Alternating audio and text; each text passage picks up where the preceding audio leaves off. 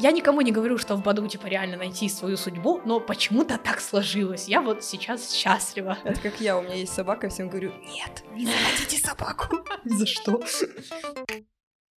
Это новая рубрика подкаста Трахбах, которая называется We Were on a Break.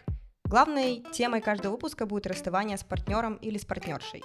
Разные гости будут рассказывать о своем опыте, переживаниях и отвечать на странные вопросы сегодня поссорились, да, но как-то помирились, скрипя зубы, а потом вы поссорились там типа через 4 дня, а потом вы начинаете ссориться каждый день из-за любой вообще мелочи, абсолютно любой. Ну вот скажи мне, ты, например, у тебя может прозвучать перед мамой такая фраза типа «я там с моей партнершей» или «девушка там куда-то пошли». Слушай, ну сейчас вот трансформируется, потому что она знает, что я встречаюсь с девушкой, что я живу с девушкой, и сначала типа она прям истерила по этому поводу. Она такая, вот ты что, спишь с ней, как с мужиком? И я такая, нет, как с женщиной.